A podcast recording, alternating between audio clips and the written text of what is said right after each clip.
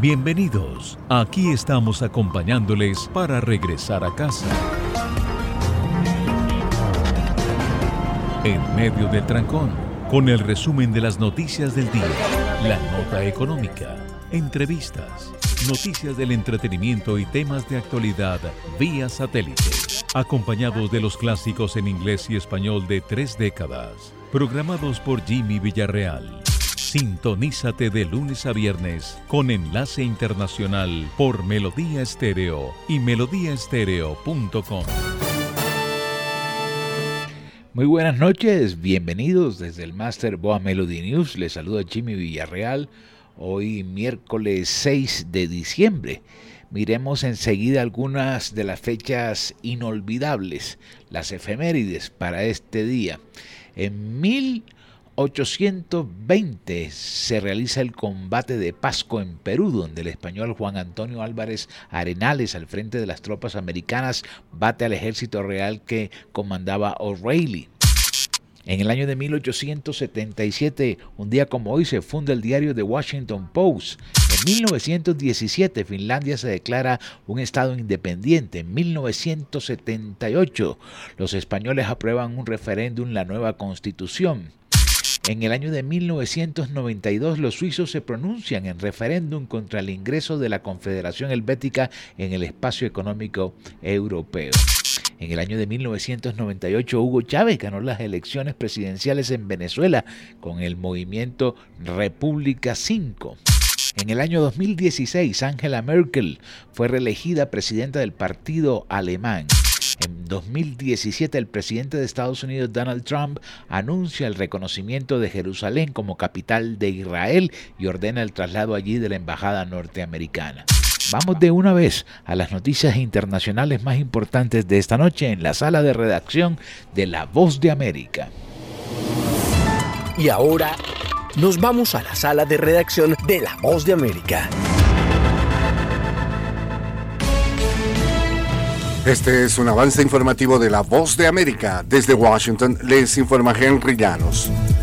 La secretaria del Tesoro, Janet Yellen, sostendrá encuentros en México con el presidente Andrés Manuel López Obrador. Nos informa Jorge Agobián. El Departamento del Tesoro tendrá como base la recién creada Fuerza de Combate contra el Fentanilo para trabajar con México en la identificación de actores criminales que producen y trafican las drogas sintéticas y sus componentes, así como el fortalecimiento de acciones sancionatorias para cortar las cadenas de suministro. Se espera que durante los encuentros de alto nivel en Ciudad de México esta semana, la funcionaria estadounidense busque compromisos claros de su socio para debilitar el tráfico ilegal de los opioides. Desde la Casa Blanca, Jorge Agobián, Voz de América. Los fiscales estadounidenses que acusan al expresidente de Estados Unidos, Donald Trump, de intentar anular su derrota en las elecciones de 2020, pretenden presentar como evidencia acusaciones de fraude que el exmandatario hizo en 2012 y 2016, según documento judicial. Donald Trump en 2012 hizo afirmaciones infundadas de que las máquinas de votación dieron al demócrata demócrata Barack Obama votos del aspirante republicano Mitt Romney y que durante su campaña de 2016 dijo que una derrota ante la demócrata Hillary Clinton sería el resultado de un fraude. De costa a costa.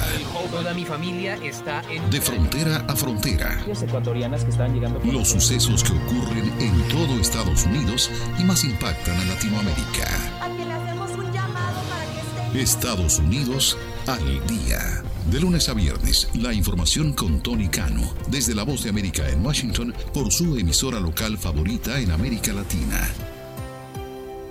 El presidente mexicano Andrés Manuel López Obrador pidió a aspirantes a la presidencia de Estados Unidos definir su estrategia en puntos como migración, seguridad y la relación bilateral con México. Nos informa Sara Pablo. Con el fin de orientar el voto hispano en la elección de Estados Unidos, que se celebrará en el 2024, el presidente Andrés Manuel López Obrador exhortó a los aspirantes presidenciales a definir los principios básicos de la relación México-Estados Unidos. Se trata de cinco puntos sobre los cuales, a juicio del Ejecutivo mexicano, los candidatos deberán fijar una postura y garantizar su cumplimiento. Sara Pablo, Voz de América, Ciudad de México. Fuerzas israelíes combatían este miércoles contra milicianos de Hamas en toda la franja de Gaza tras ampliar su ofensiva terrestre a la segunda ciudad más grande del territorio, lo que reduce aún más la zona donde los palestinos pueden buscar cobijo y paraliza la distribución de una ayuda vital a la mayor parte del territorio. El ataque en el sur amenaza con más desplazamientos masivos en el asediado enclave costero, donde según Naciones Unidas, 1.870.000 personas han huido ya de sus hogares. Este fue un avance informativo de La Voz de América.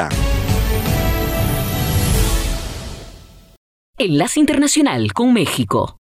La secretaria del Tesoro de Estados Unidos, Janet Yellen, viaja a México para impulsar la cooperación en la lucha contra el tráfico de fentanilo.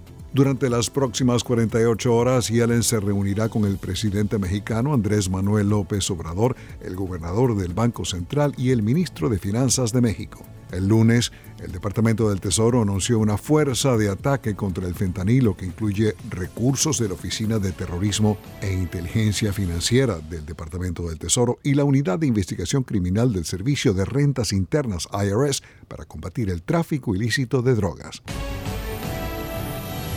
El martes, la comisaria europea del Interior, Ilva Johansson, advirtió que Europa enfrenta un enorme riesgo de ataque terrorista durante las fiestas navideñas debido a la guerra entre Israel y Hamas. La advertencia surge en momentos en que Francia investiga un ataque cerca de la Torre Eiffel el fin de semana. Inflación, recesión, tasas de interés, empleo, desempleo, oferta y demanda. De lunes a viernes, La Voz de América les ofrece un completo panorama de estos y otros temas que impactan sus finanzas en la nota económica. Si le interesa la economía mundial, este segmento es para usted.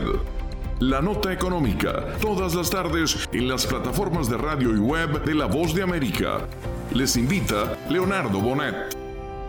Reportes de violaciones recrudecen críticas de Israel a la ONU. Escucha nuestras voces. Violencia sexual basada en género fue el evento organizado por la misión de Israel en la ONU donde su embajador acusó a ONU Mujeres de ser un organismo antisemita y pidió investigar violaciones y atrocidades cometidas por Hamas en octubre 7 en contra de las mujeres. La superintendente de la policía israelí hizo un recuento de las denuncias de otros testigos y sobre la violencia hallada en los cadáveres de mujeres. Niñas sin ropa, sin blusas, sin ropa interior, personas cortadas por la mitad, cercenadas, decapitadas, había niñas con pelvis rotas por violaciones repetidas con sus piernas completamente separadas. En su conferencia de prensa, el vocero del secretario general dijo que respalda la labor de la directora de la ONU Mujeres, quien en un comunicado dijo que han pedido que se investiguen todos los casos de violencia sexual que empezaron muy poco después de los ataques. Fue un avance informativo de La Voz de América.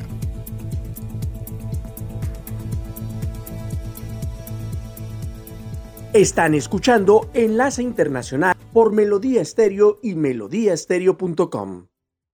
Ahora, las noticias de Colombia y el mundo llegan a www.cdncol.com.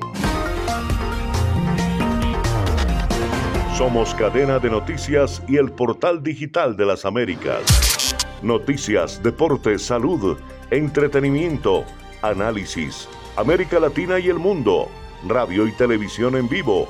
Cadena de noticias. Cadena de noticias.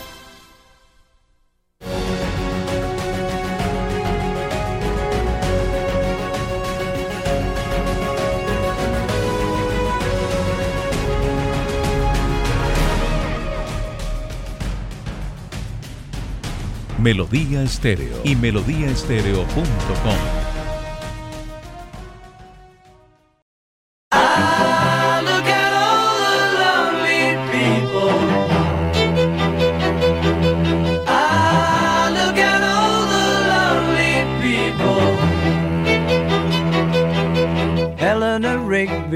picks up the rice in the church where a wedding has been. Lives in a dream, waits at the window, wearing the face that she keeps in a jar by the door. Who is it for? All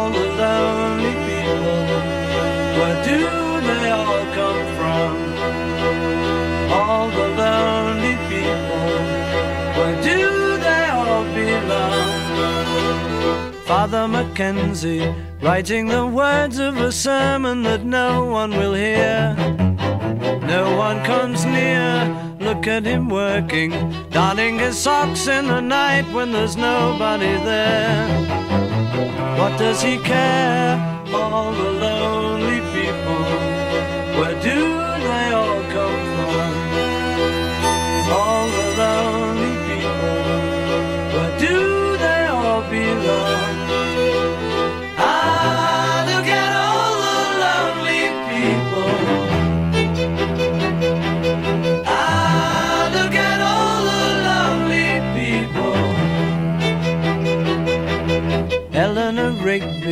died in the church and was buried along with her name.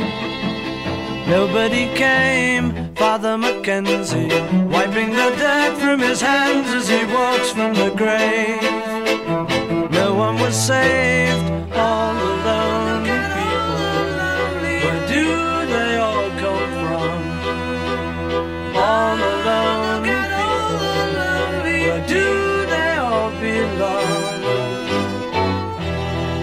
Enlace Internacional con la Voz de América.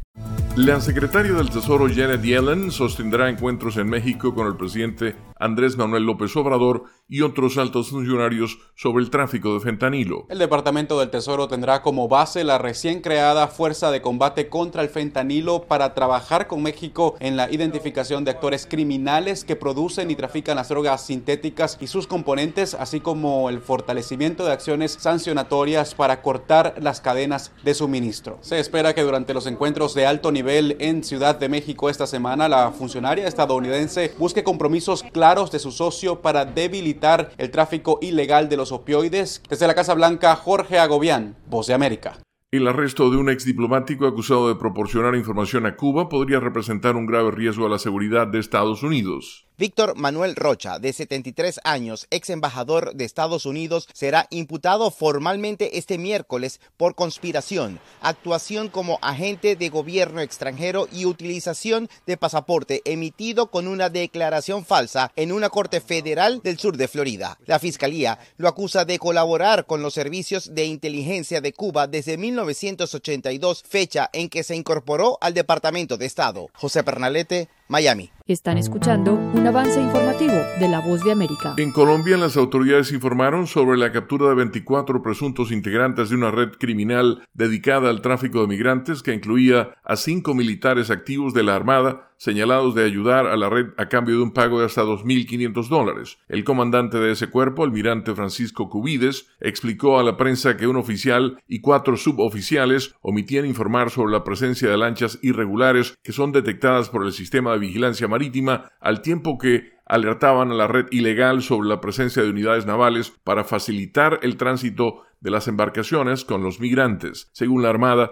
en lo que va del año han rescatado en operativos a 564 migrantes que pretendían cruzar vía marítima hacia Centroamérica y luego a Estados Unidos y Canadá. Ahora, las noticias de Colombia y el mundo llegan a www.cdncol.com. Somos cadena de noticias y el portal digital de las Américas. Noticias, deportes, salud, entretenimiento, análisis, América Latina y el mundo, radio y televisión en vivo, cadena de noticias. Cadena de noticias. Escuchan Enlace Internacional por Melodía Estéreo.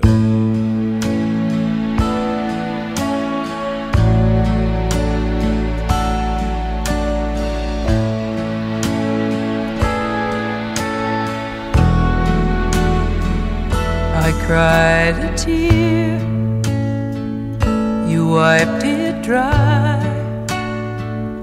I was confused, you cleared my mind. I sold my soul, you bought it back for me and held me up and gave me dignity. Somehow you needed me. You gave me strength to stand alone again, to face the world out on my own again. You put me high upon a pedestal, so high almost see eternity. You needed me, you needed me, and I can't believe it's you. I can't believe it's true. I needed you, and you were there. And I'll never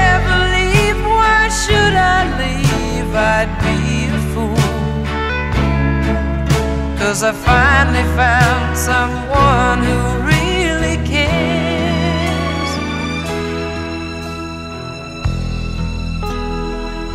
You held my hand when it was cold, when I was lost.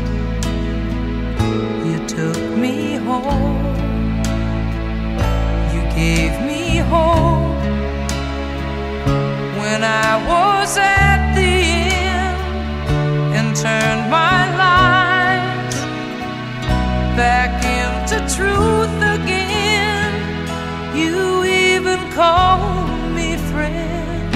You gave me strength to stand alone again, to face the world out on my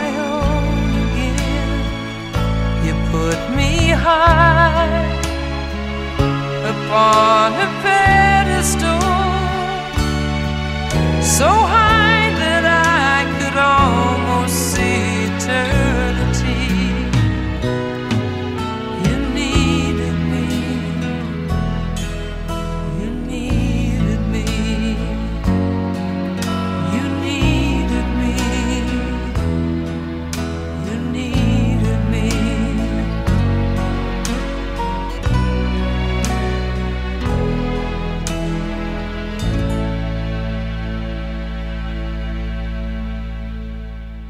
Enlace con la voz de América.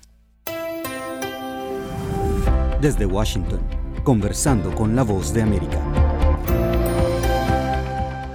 Bienvenidos amigos oyentes, les saluda Yoconda Tapia y hoy planteamos el análisis del referendo sobre la disputa de Venezuela con Guyana sobre el Esequibo que se realizó el domingo con el impulso del gobierno del presidente Nicolás Maduro y que, según informes preliminares de autoridades electorales, convocó a un número inédito de votantes. Más allá de la votación está el impacto político para un año electoral debido a las medidas que aún no se conocen y que podrían tomarse pronto. Para entrar en ese contexto, Carolina Alcalde entrevista a Ricardo Ríos, presidente de la consultora Poder y Estrategia y analista de entorno. Ricardo, empiezo pidiéndote que nos ayudes a explicar un poco a la audiencia que nos escucha dentro y fuera de Venezuela qué lectura le das a los resultados del referendo por el Esequibo celebrado el domingo 3 de diciembre en Venezuela. Carolina, sí, fíjate, hay creo que varias cosas que analizar con respecto al evento. Eh, la primera es la parte cuantitativa, eh, por supuesto las expectativas de movilización que tenía fundamentalmente eh, el gobierno y lo que finalmente, no digamos ocurrió porque se anunció una, una cifra consistente con una alta movilización, pero digamos no, no eh, contrasta con, con la realidad observada e incluso con la data histórica, ¿no? Entonces creo que allí es donde hay que poner parte de, de la, del acento de lo que ocurrió y otro elemento o un par de elementos adicionales es, eh, por supuesto, la, las implicaciones o el impacto que esto va a tener para, para el objetivo que aparentemente fue planteado, que es el tema Esequibo, pero que sabemos también que hay, hay una agenda paralela allí del gobierno y esto va a tener también unos altos costos incluso a lo interno de, de, pues de la coalición gobernante porque evidentemente hay, hay una serie de, de inconsistencias que bien se puede calificar de fracaso.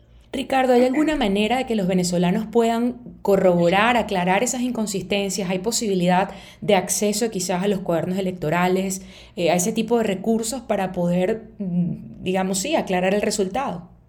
Eh, normalmente eh, la, forma más, más mm, sencilla de aclarar los resultados es acudiendo a la página web del CNE, en donde se puede ver los resultados e incluso consultar por mesa de votación.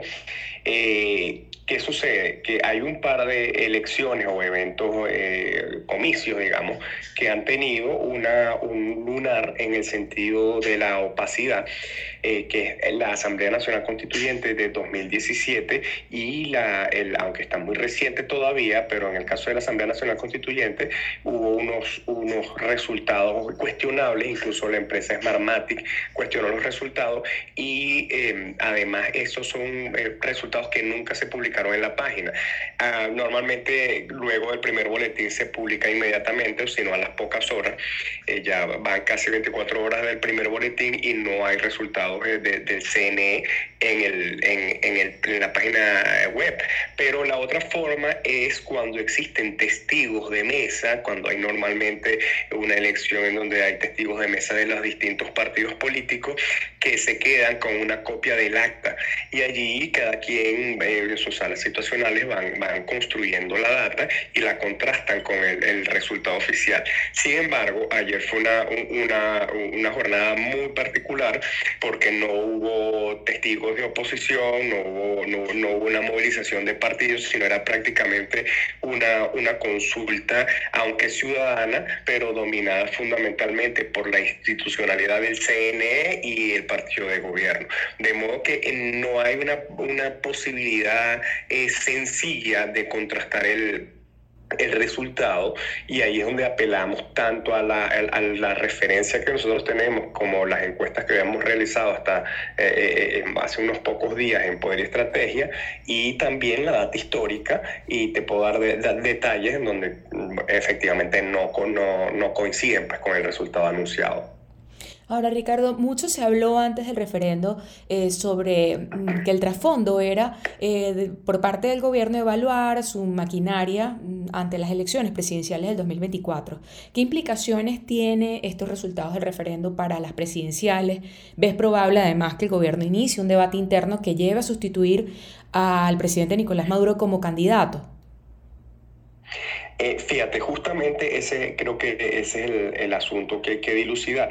Primero partamos del hecho que los resultados, eh, para poder profundizar en el análisis, los resultados anunciados no coinciden con lo observado, tanto en la afluencia de número de votantes eh, que se vio durante el día, como eh, señalaba la data histórica, que en el mejor resultado que obtuvo Chávez cuando, un barril de petróleo a más de 100 dólares y en, su, en la cúspide de su liderazgo fue un poco más de 8 millones de votos en este momento y desde ese momento hubo, una caída ¿no? Eh, eh, en, la participación del partido de gobierno y, eh, los últimos comicios no habían podido incluso superar los 4 millones. Entonces, decir que hay 10 millones de votos el día de ayer es inconsistente con lo observado en la tendencia histórica. Adicionalmente, la, referencia que nosotros tenemos en Poder y Estrategia es que la participación eh, rondaba ah, eh, sobre los, el 20% del registro electoral efectivo en el país. Estamos hablando de 20% de aproximadamente 16.5 millones de personas, descontando la migración. Eso te da que eh, un poco más de 3 millones de personas, entre 3 y 4 millones, la digamos, asistencia esperable. Entonces, eh, al, comentar esto es por un poco eh, tratar de, poner eh, de alguna manera referencia sobre los, números, ¿no? Y decir que efectivamente el resultado anunciado no, no coincide y eso implica que el partido de gobierno estaría eh, eh, ocultando, pero incluso para sí mismo, para su militancia, para su liderazgo, el resultado real. Y eso le impide o le dificulta de una manera importante hacer una, una eh, de alguna manera, una una evaluación o, introspectiva en donde les, le permita hacer los correctivos eh, necesarios. Sin embargo, si tú ocultas esa cifra, es muy difícil que tú vayas, a, porque lo que se anuncia, eh, Carolina, es una, es una victoria aplastante de 10 millones de votos. Si tú tienes una victoria aplastante, es poco lo que tienes que revisar, solamente tienes que felicitar y tener una algarabía, que no es lo que estamos observando. Entonces, ¿cómo tú vas a ir a reclamarle a la militancia, a, a, los cuadros del partido que no se movieron cuando anunciaste una victoria? Entonces, es inconsistente y eso lo hace, eh, eh, eh, hace que el desafío sea aún más complejo de, para, para el partido. Y la discusión seguramente se va a dar solamente a nivel de cúpula en donde la, uno de los, de los grandes puntos a tratar seguramente será la sustitución de la, de la candidatura de Maduro, que no se, ha sido anunciada, pero que todo el mundo da por hecho porque, bueno, es el presidente y porque ya se religió, a pesar de lo desgastada que está su figura y, bueno, de, la, de las posibles... Eh, figuras candidateables que se especula, está Rafael Lacaba y Delcy Rodríguez. Sin embargo, eso será una discusión de cúpula en donde muy seguramente no habrá eh, una, una, una pues, consulta a las bases del partido. Ahora, eh, ¿ves que ves probable que el gobierno se apoye en estos resultados para organizar alguna acción que los lleve a suspender las elecciones el año que viene? Ese es uno de los escenarios que nosotros manejamos justamente eh, porque eh, se demostró que por vía electoral hay, muy poca capacidad de movilización y aunque haya un escenario en donde la oposición se presente muy fragmentada, en la medida que tú tengas una referencia opositora que pueda movilizar, incluso estando inhabilitada, en este caso María Corina Machado, y que logre aglutinar un, un, movimiento, sino alrededor de su persona, alrededor de un candidato que le pueda brindar su apoyo, entonces estamos hablando que eh, con, con 20, 25% de, de la participación o un poco más, pero alrededor de, de sí, de 25-30%, cualquier candidato derrotaría al candidato de gobierno. Entonces eso pone, eh, eh, para, para, simplificarlo, es improbable que el gobierno eh, vaya a un evento electoral en donde tenga dudas sobre su, su, triunfo, a menos que haya dos, eh, dos, elementos que presionen, que es el elemento externo, que es la parte internacional, los, los factores internacionales que están negociando con, con, con, el gobierno y los factores internos que pueden estar interesados en construir la viabilidad de su modelo o incluso de, de, un gobierno posterior. Y eso es lo que lo, le generaría el incentivo para, para hacer unas elecciones en donde hubiera el riesgo de perder. De otro modo, eh, eh, no habrá incentivo para esa elección y puede haber cualquier tipo de aventura, incluyendo, si no una, un, escenario bélico, por lo menos la simulación de un escenario bélico, que es igualmente muy peligroso porque eh, el desenlace es incierto y todo va a ser el, el objetivo real sería la suspensión de las elecciones. Eso es un escenario perfectamente posible que se presente en vista de los riesgos reales de la pérdida del poder que existe hoy en día por la falta de apoyo popular. Bien, Ricardo, muchísimas gracias por estos minutos para La Voz de América. Muchas gracias a ustedes, Carolina. Era el analista y consultor Ricardo Ríos en entrevista con Carolina Alcalde, poniendo contexto al referendo realizado el domingo en Venezuela para preguntar a la población si el país debería reclamar derechos sobre el Esequibo. Gracias por sintonizarnos. Síganos diariamente en este podcast Conversando con la Voz de América en nuestro canal de YouTube, la página web vozdeamerica.com y nuestra red de afiliadas en América Latina y el Caribe. Los esperamos en la próxima edición. Escuchan Enlace Internacional, las noticias del mundo por Melodía Estéreo.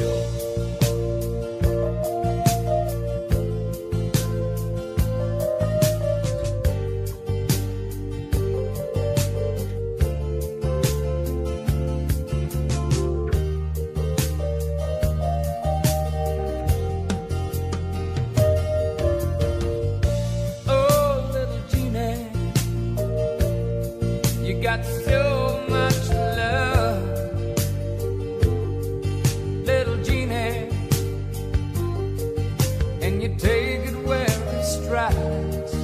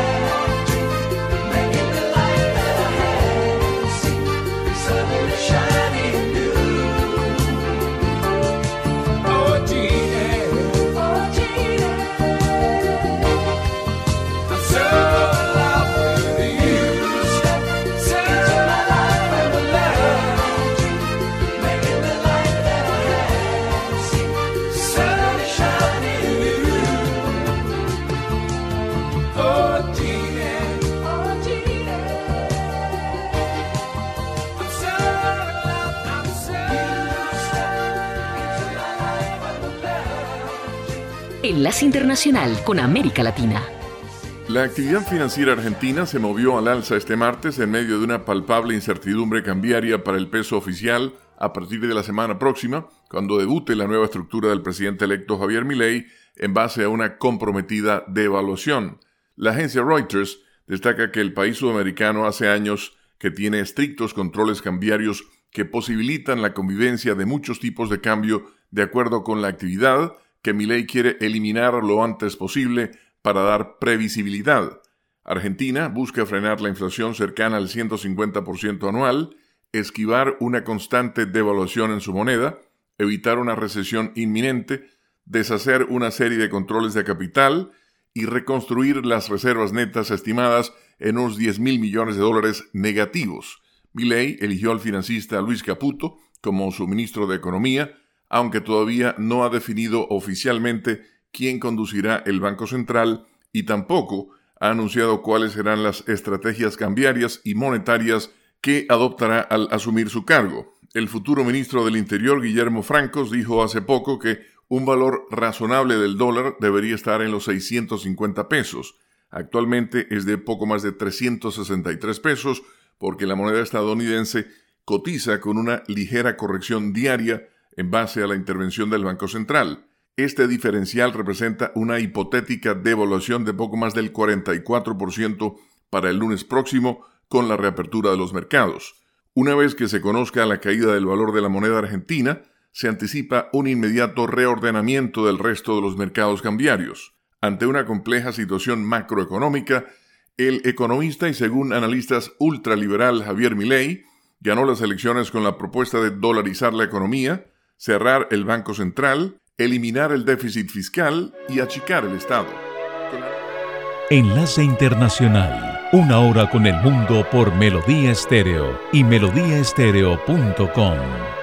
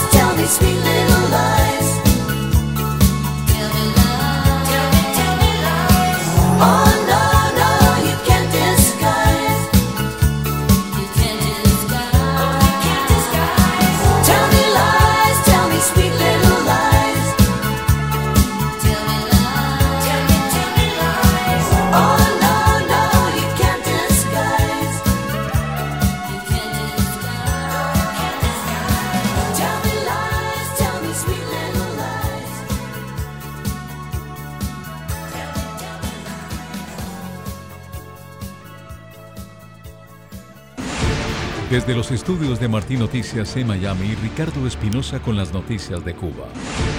Por Melodía Estéreo y melodíaestéreo.com.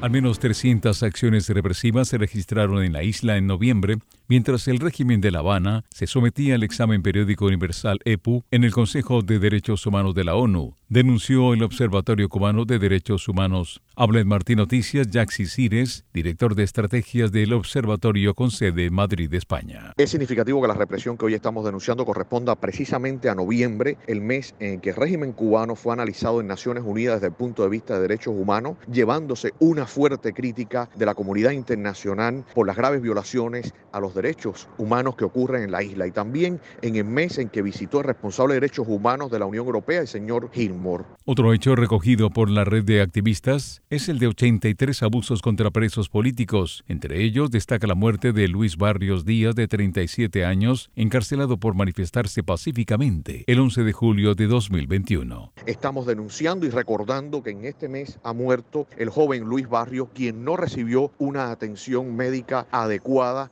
en el momento que tenía que hacerlo. Desde agosto la familia estaba denunciando la situación eh, que presentaba desde el punto de vista respiratorio. Es lamentable la situación que se está viviendo en la isla desde el punto de vista de los derechos y vemos que no ocurren los cambios políticos, económicos y sociales que la población cubana le pide al régimen cubano. En otra información, el elevado déficit de medicamentos vitales para tratar enfermedades crónicas, junto a la carencia de recursos básicos para atenciones primarias, agrava el estrés laboral en los médicos cubanos, aseguró desde España el galeno cubano Nelson Gandulla a Martín Noticias AM. El Grupo Estatal de las Industrias Biotecnológica y Farmacéuticas BioCuba Pharma reconoció a mediados de este año, ante el Parlamento, un déficit de 251 medicamentos, lo que representa el 40% del cuadro básico en el país. Cuando yo me fui de Cuba, mi última consulta fue en el 2018, faltaban en el Sistema Básico Nacional de Salud 49 medicamentos que eran vitales. Hoy faltan pues muchos, muchos más. Y estamos hablando de antihipertensivos, de los medicamentos para la quimioterapia, los diabéticos.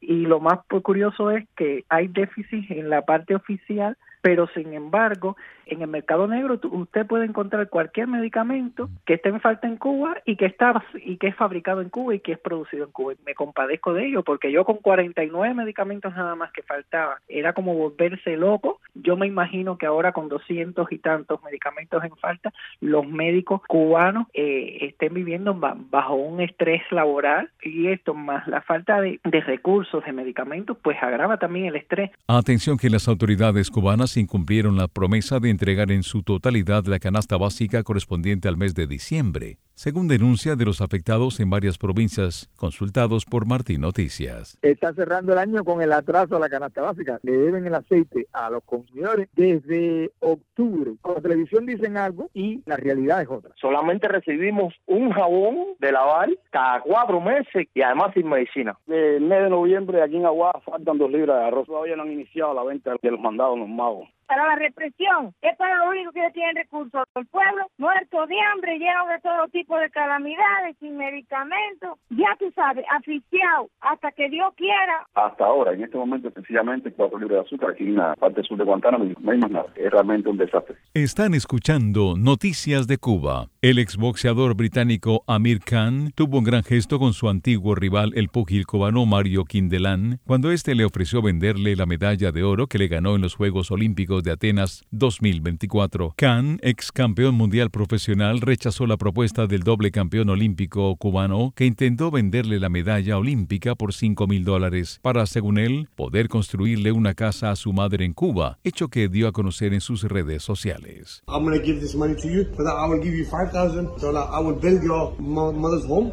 Yeah. Okay?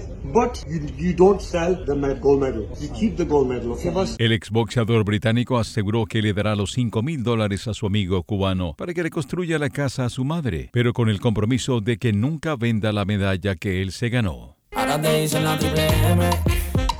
Y en la nota del espectáculo, el reggaetonero cubano Mawel anunció un remix de su éxito La Triple M, que está por llegar y será nada más y nada menos que junto a Pitbull. Remix La Triple M junto a Pitbull en inglés y español. Gracias, nada es imposible, compartió el cantante cubano en su Instagram. Mucho tomar.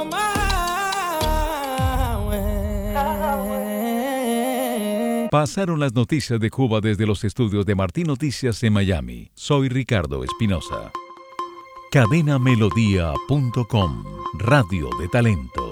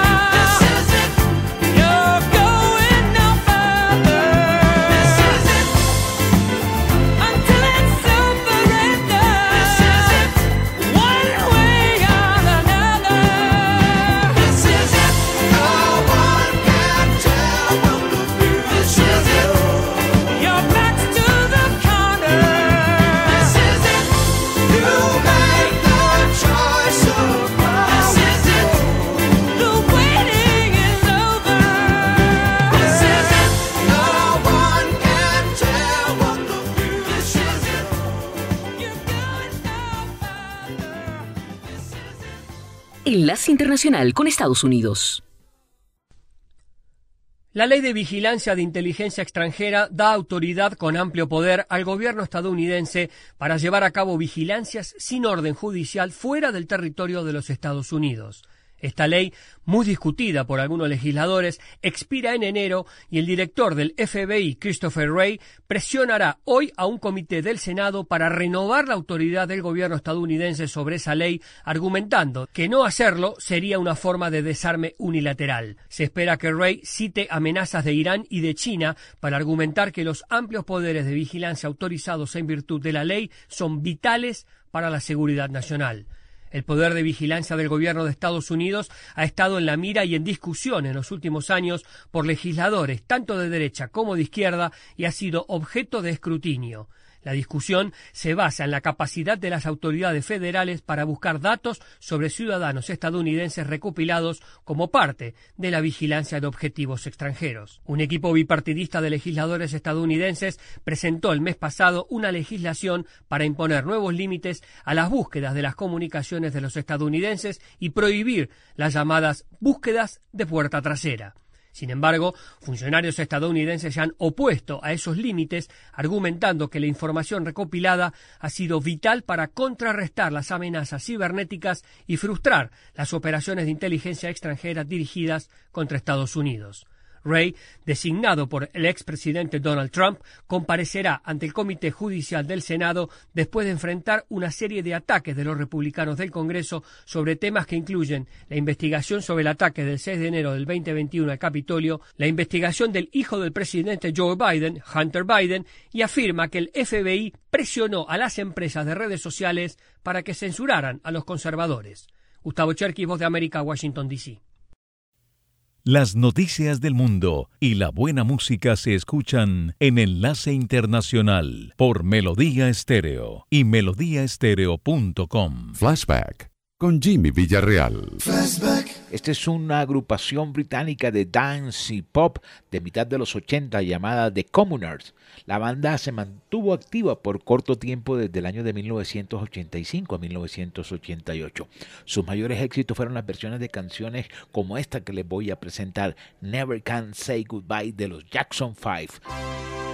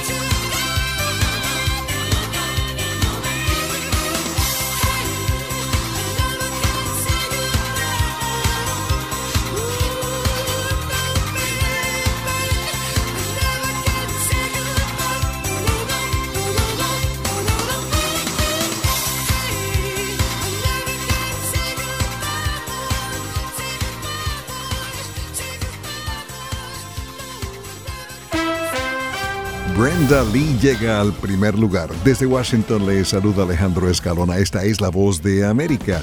Según la afiliada de la cadena NBC, Nine News KUSA en Denver, Colorado, seis de las principales 10 canciones del top 10 en Estados Unidos esta semana son canciones de Navidad y Rocking Around the Christmas Tree con Brenda Lee llega al primer lugar de las 100 calientes desde que el tema se puso de moda en 1958, hace 65 años. A pesar del pronóstico de la Federación Nacional de Minoristas de Estados Unidos, según el cual la temporada comercial entre Black Friday y Navidad sería ligeramente más débil este año que en 2022, en las tiendas el ambiente está súper ajetreado y estamos buscando regalos para no dejarlo todo para última hora.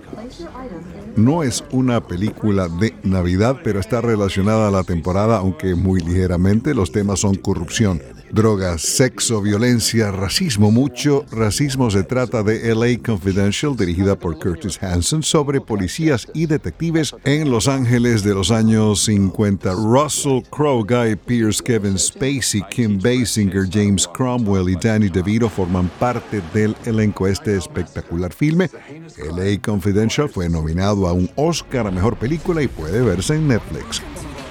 Taylor Swift obtendrá más de 100 millones de dólares de Spotify este año, más que cualquier otro artista en la historia de la plataforma de streaming musical. La semana pasada Spotify anunció que la cantautora estadounidense registró 26.100 millones de streams a escala global gracias a su álbum Midnight, sacando del primer lugar a Bad Bunny, que llevaba tres años consecutivos en la cima de Spotify. En 2023, Taylor también superó a The Weeknd, Drake y Peso Pluma.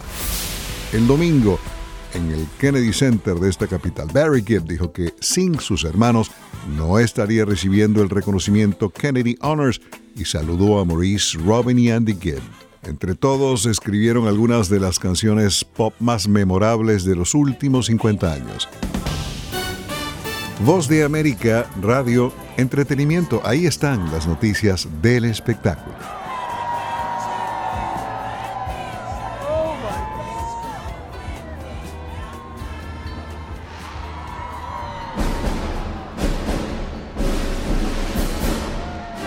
Se nos agotó el tiempo.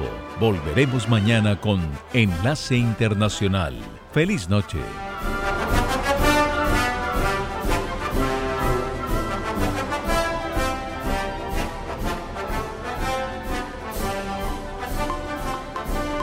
Enlace Internacional es una producción de cadena de noticias. Productores. Jorge Pérez Castro y Gabriel Villarreal Ángel, periodistas de cadena de noticias y sala de redacción de La Voz de América, voiceover Ricardo Espinosa e Isángela Montilla, producción ejecutiva Jimmy Villarreal. Síganos en X como arroba cdncol y en cdncol.com, el portal digital de las Américas.